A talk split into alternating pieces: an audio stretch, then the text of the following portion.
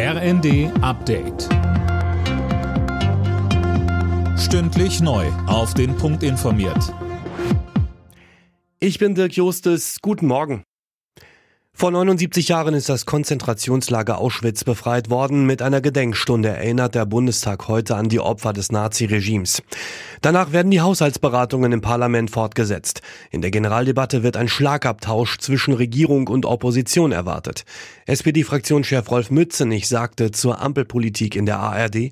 Insbesondere finde ich, ist für uns wichtig, dass wir die Renten stabilisieren, dass wir das Betriebsverfassungsgesetz reformieren, Tarifautonomie vorantreiben. Und von daher glaube ich schon, dass die zweite Hälfte der Legislaturperiode ruhiger vonstatten gehen kann, weil viele wichtige Dinge abgearbeitet worden sind.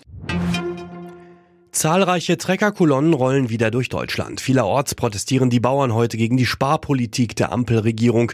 Mehr von Tom Husse. Für Autofahrer bedeutet das wieder Staus, Umleitungen und starke Nerven. Denn die Bauern blockieren heute wieder bundesweit Autobahnauffahrten. Die Ampel hatte zuletzt zwar einige Subventionskürzungen zurückgenommen, die Bauern sprechen allerdings von Scheinangeboten. Unterstützung gibt's erneut aus der Wirtschaft. Auch zahlreiche Handwerker, Spediteure und Gastronomen machen wieder mobil.